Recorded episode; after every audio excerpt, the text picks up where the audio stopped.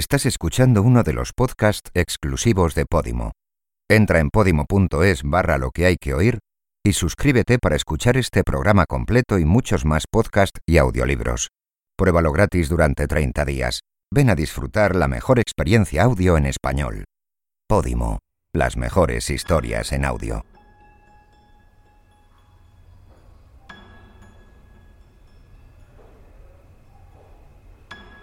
El 3 de diciembre de 1984, una fuga descontrolada en una fábrica de pesticidas en la ciudad india de Bhopal provocó una de las mayores catástrofes humanitarias y medioambientales conocidas. Miles de personas murieron en la primera semana y decenas de miles en los años posteriores. El ganado, el agua, los campos de cultivo, todo se vio contaminado y a día de hoy las secuelas todavía se ceban con los más desfavorecidos. Esta es una historia silenciada que sin duda necesita ser contada.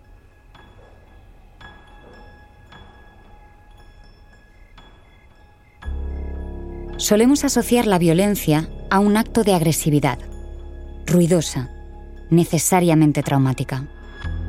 Pero a menudo la violencia es silenciosa y la muerte se cuela por una rendija y sin avisar. Muerte silenciosa es lo primero y lo más terrible que se me viene a la mente al pensar en lo que ocurrió en el municipio indio de Bhopal. Un silencio y una violencia que se extienden además hasta más allá de esa noche. Un silencio institucional para una violencia injusta. El silencio y la violencia del olvido, el que pretenden imponer los poderosos a quien les conviene borrar de un plumazo todo lo que ocurrió en una única noche fatídica y cuyo eco de dolor se repite cada una de las noches que le siguieron, hasta más de tres décadas después.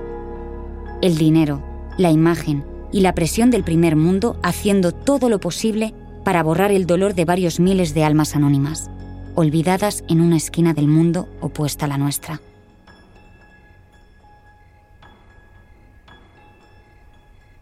Esa noche, el silencio convencional se rompió